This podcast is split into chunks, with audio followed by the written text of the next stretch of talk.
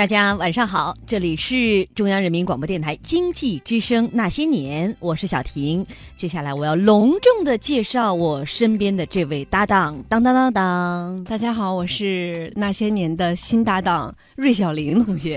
哎呀，这个病西施来了啊！我跟他一块儿来的，我是范蠡，哎 志勇啊，我是熊蛋岛，哎呀，今天直播间三个新人呐，嗯，就我一老哈。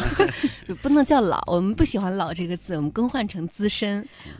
好吧，看来还没有烧糊涂。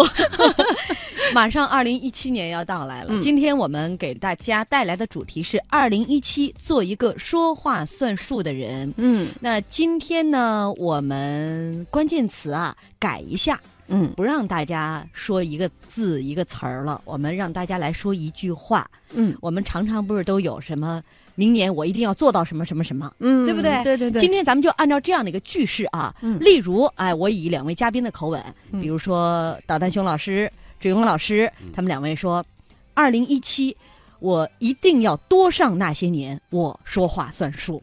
哎呀，啊两位嘉宾谁都不敢接话了。举个例子嘛，啊，大家呢也按照这样的句式啊往下这个接龙。嗯，所以我们会在回复这个句式的听众朋友当中来抽取今天的幸运听众。我们送十份儿，十份彩票吗？，对，面值五十元的即开型中国体育彩票。真是过年了，不过了是吧？花开后的彩票吃的，不带这么欺负这个直播间这个老人的啊！这两天大家因为林瑞生病哈、各种猜测嗯，是林瑞为什么不来呀、小婷是不是很快要发表什么声明了？坐等二人互撕。嗯，然后就有听众朋友说你是某剧看多了吧？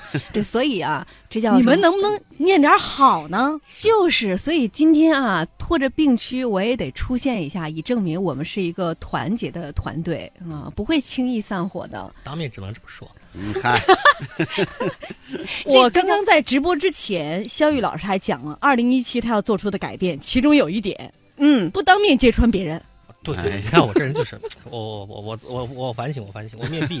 二零一七做一个不当面揭穿别人的人，背后可以揭穿一下。就从这句话之后开始是吧？对我也得在这儿表个态。小婷姐刚才其实举个例子，在打开话筒之前啊，是这样举例的，说，呃，我是林瑞，二零一七年我努力做到不再脱稿，我说话算数。那其实。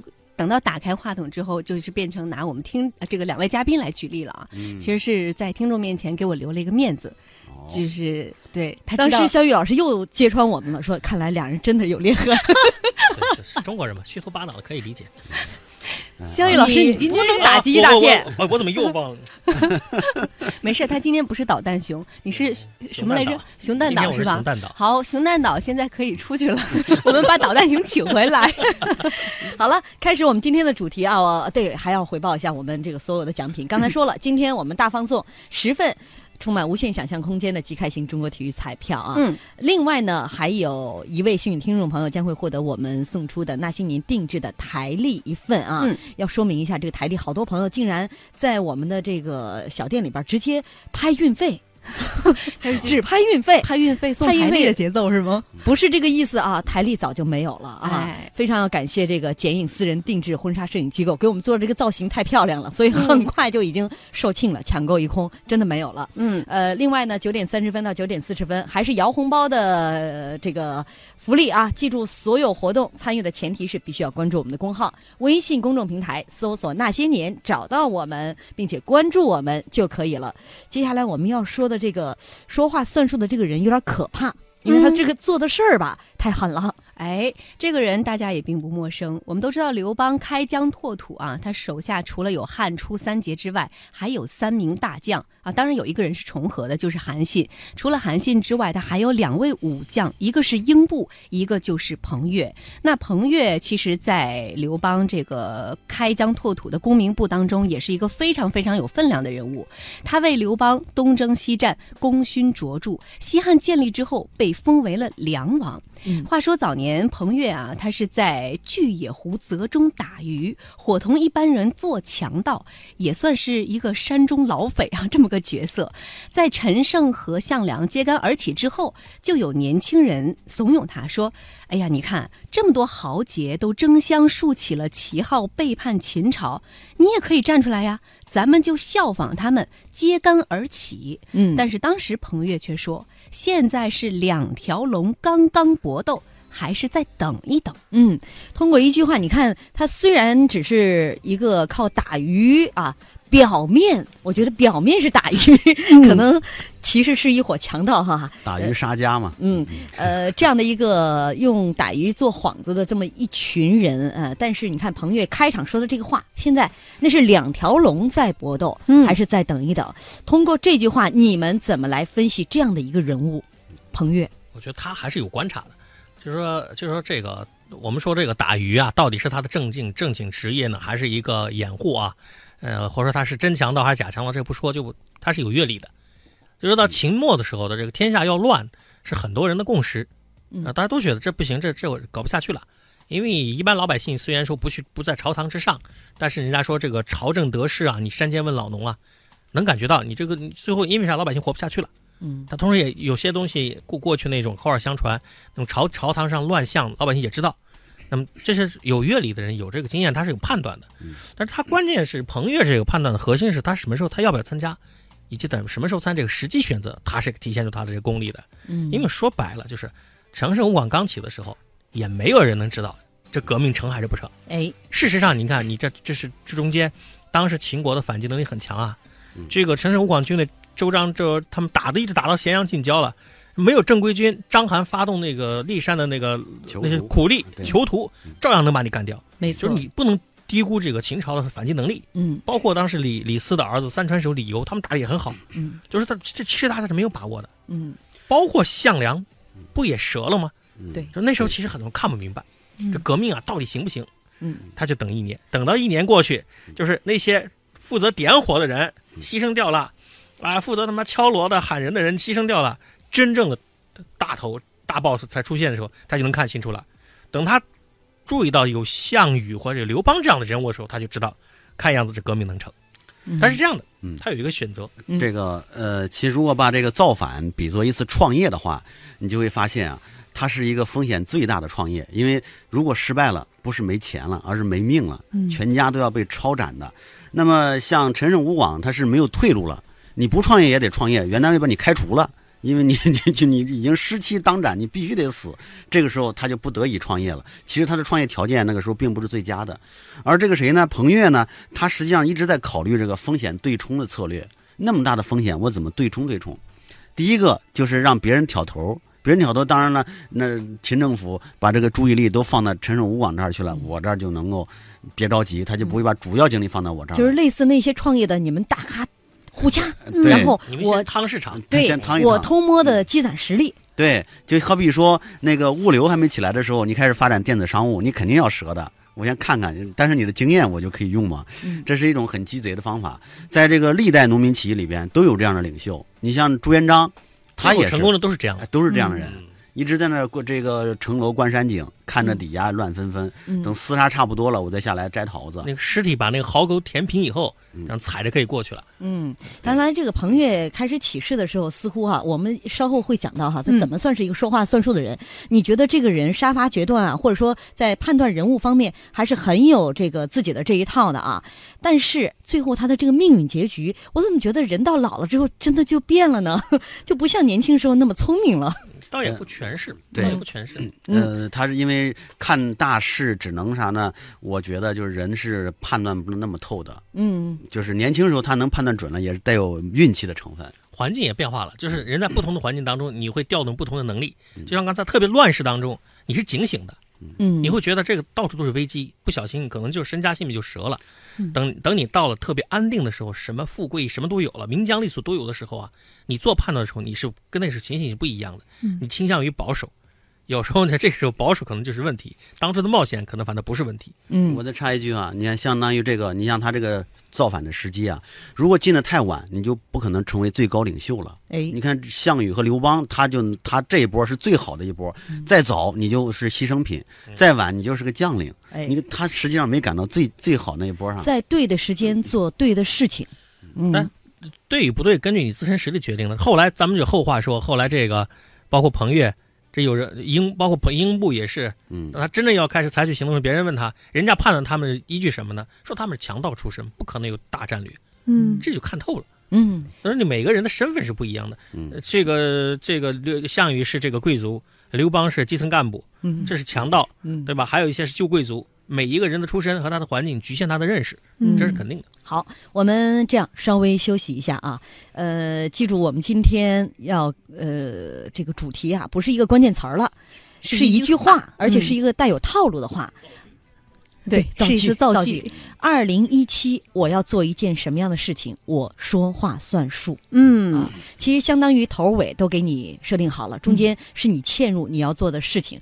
我觉得现在微信公众平台，你们不能因为要得到彩票或者福利，或者说你们真的是太爱我们，就说的这么露骨。嗯，二零一七，我一定要多听，听，听听那些年，我说话算数。我现在二零一七年，满屏都是这些话。我相二零一七年信是实话那些年给我多少钱，我都接着，我说话算数。你看，要有个性啊，要有个性，不要掩饰自己贪财好色的那种个性，这都是没什么丢人的。呃，就是真的勇士敢于直面内心的欲望，是吧？敢于那敢于直面节目主持人，嗯，嗨，好了，我们这个接下来休息一下啊，记住今天的这个句式啊，回复这样的句式呢，我们的福利是这样的：有即开型中国体育彩票，今天要送出十份，还有一位幸运听众朋友将会获得我们那些年定制的台历一份，还有两位幸运听众朋友将会获得爱开彩提供的书包一个。九点三十分到九点四十分还是我们的摇红包时间，所有活动参与的前提是必须要关注我们的公号微信公众平台，您搜索“那些年”找到我们，并且关注我们就可以了。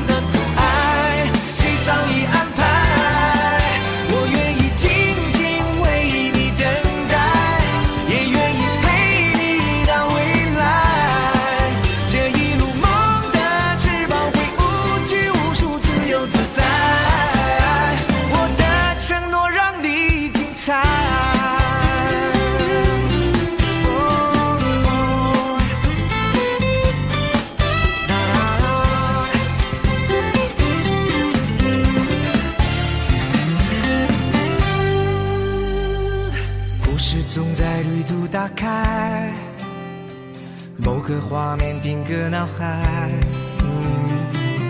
生命之中会遇见谁，有怎样的回忆？陌生而熟悉的友爱，藏在我的贴身口袋，真挚的关怀，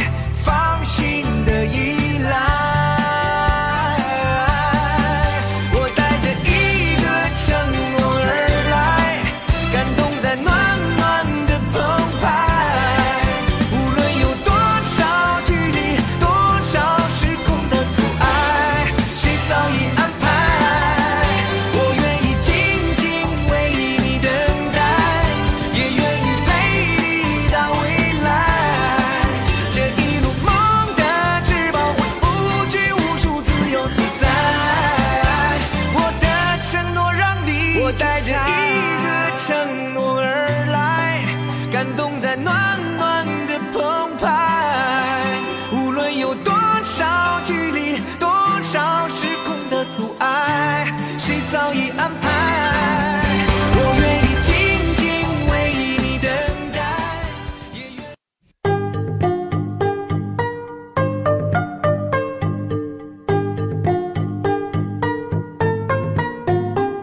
商战、兵战、南征北战、暗战、心战、身经百战，一样的历史，不一样的解构。那些年，带你穿越千年，纵横古今。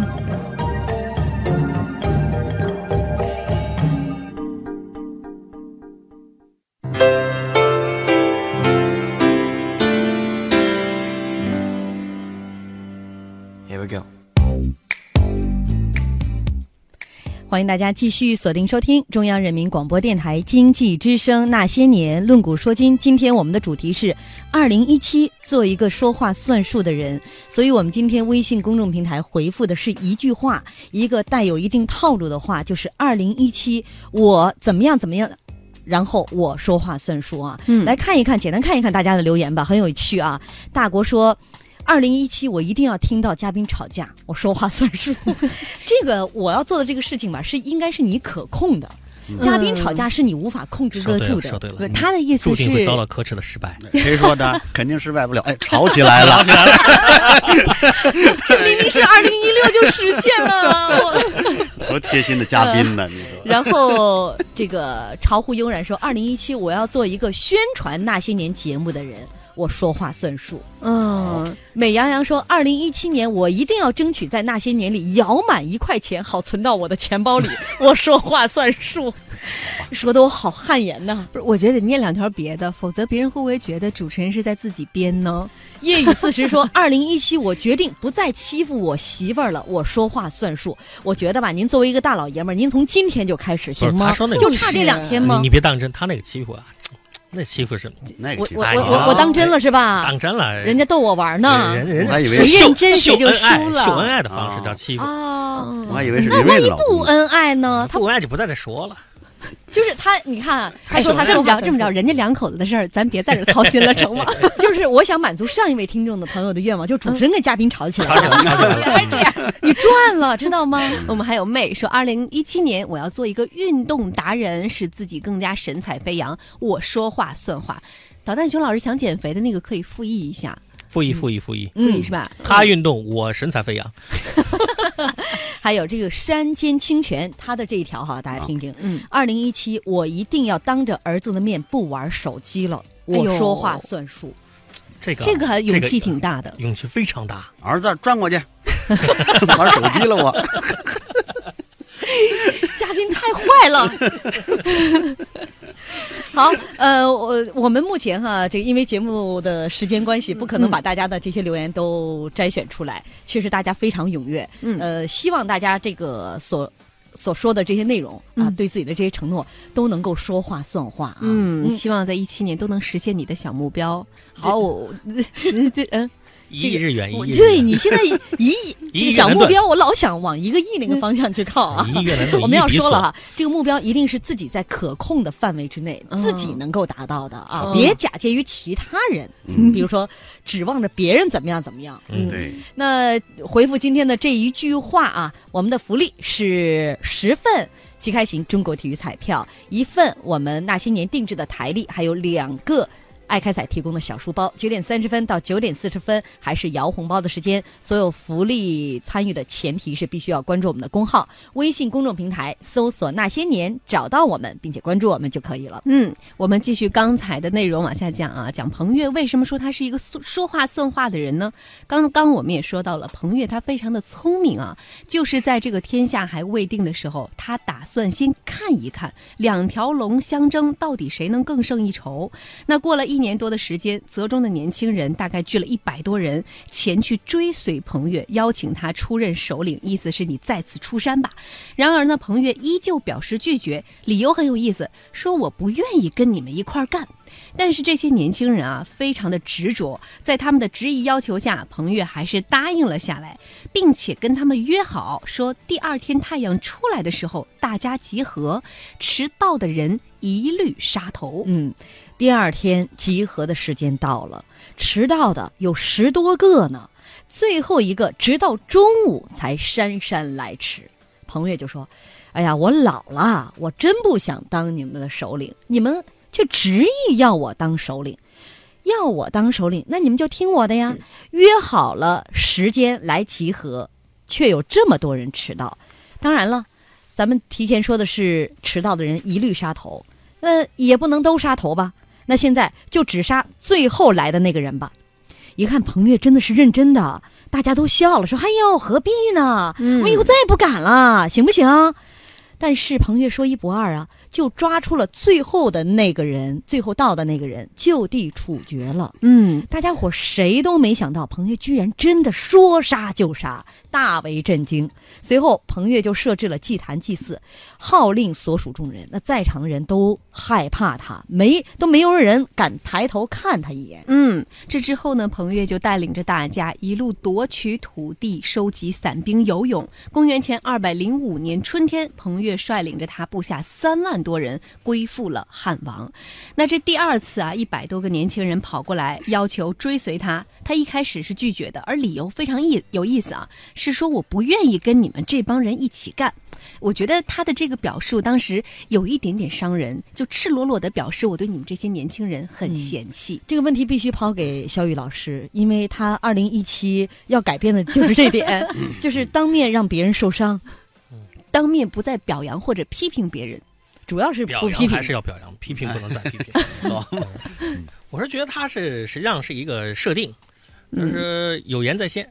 我们中国人说这个先小人后君子，嗯丑话说在前头。包括他说这个我我不愿意跟你们干，他就意思是说，其实是一种警告或者说暗示，你们想要做这件事情是大事，是腥风血雨的，对是要人头落地的。嗯，你们这样嘻嘻哈哈，因为你知道这些所谓这些泽中子弟啊、无赖少年，都是平常不好，在家里不好好孝敬父母，对不好好从事生产，都是地痞油子混混这样的人。说难，像后代的表述就是这是一群流氓无产者。嗯，那你要把他改造成一个听号令的军队，拿他去改造社会，要打天下，他是不不堪用的。但是这种话，他当初这么说的，很多人是不理解的，嗯，因为这些人他不知道真正意义上打天下意味着什么，所以其实他实际上是一个警告。嗯，那么这些人呢？但是这些人他有一个什么问题？他不明白这里面的凶险，可是他知道这里面的好处。嗯，他们觉得打天下就是摘桃子呗。是我现在是一个匹夫，是一个是一个混混，打好了没准我就真的就是，我就一下子就封官了，败爵了，我就好办了。他只看到好处，没看到坏处。那么彭越这个就是警告，不要以为只有好处，嗯，会有好坏处的。那么他后来的实际上号令他们的时候，实际上在他们这场小规模战争革命开始之前，就让他们看到了这种革命的残酷性，它是一个预警。嗯，那么这些年轻人为啥不自己干呢？这里边就牵扯到一个问题，就是他们自己认为自己的威望啊，包括说哎还不太够。你像这造反这个事儿，别说在春秋，在在在这不这不是辛亥革命时候，对是吧？辛亥革命时候啊是吧？黎元洪那时候那时候呢，武昌起义的新军新军战士打响第一枪之后，说找谁当我们当我们头啊？你想孙文远在海外，找身边的人没有名流，黄兴也不在，找着黎元洪。黎元洪在床底下说：“你领着我们干不干？不领着干，我就做事要开疆。”然后干干干干干，黎元洪这这是被逼着当老大的。嗯，你想想为什么那个时候就认为，包括包括熊克武啊，包括那几个人都认为不行，我的腕儿不够，嗯，我领着谁知道啊？就好比说咱办个节目，说这个林瑞老师，哎，这可以。你要找一个，这话这个我们小婷老师也可以。你随便找一个人，智勇，哎，这这不行不行不行，没听说过，哎，没没人听。您这一去自带十万粉丝，他就不一样啊。不会啊，说少了。您，明明也能带来一点儿的。点儿这说这说明我这不是个造反，你们俩造反去吧。原来坑在这儿，我们也没有那想法，我们会安心做好我们的节目哎，也没有想到外面去创业的这个想法。你们已经身在泽中了。